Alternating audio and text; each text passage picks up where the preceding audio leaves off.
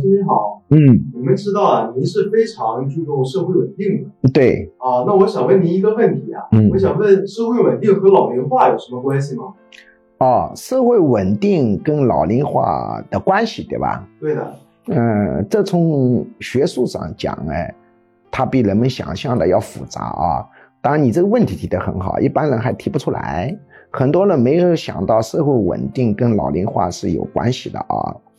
嗯，首先呢，它跟老龄化之间的关系是这样的：一个社会老龄化的一个程度越高，它社会稳定性越高。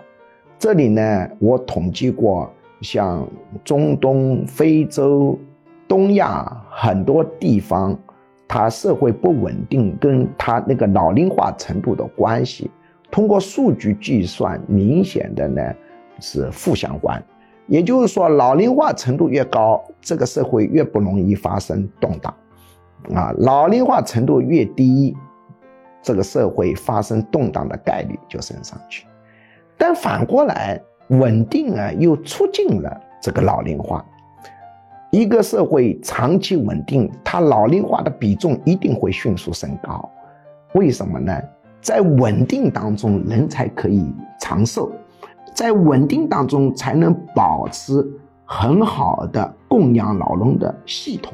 这供养老人的系统，它是要靠法统来维系的，比如养老金制度。一旦法统出现变动，这个养老金制度就崩溃掉了。所以啊，简单的说，就是老龄化促进稳定，稳定反过来又进一步促进老龄化。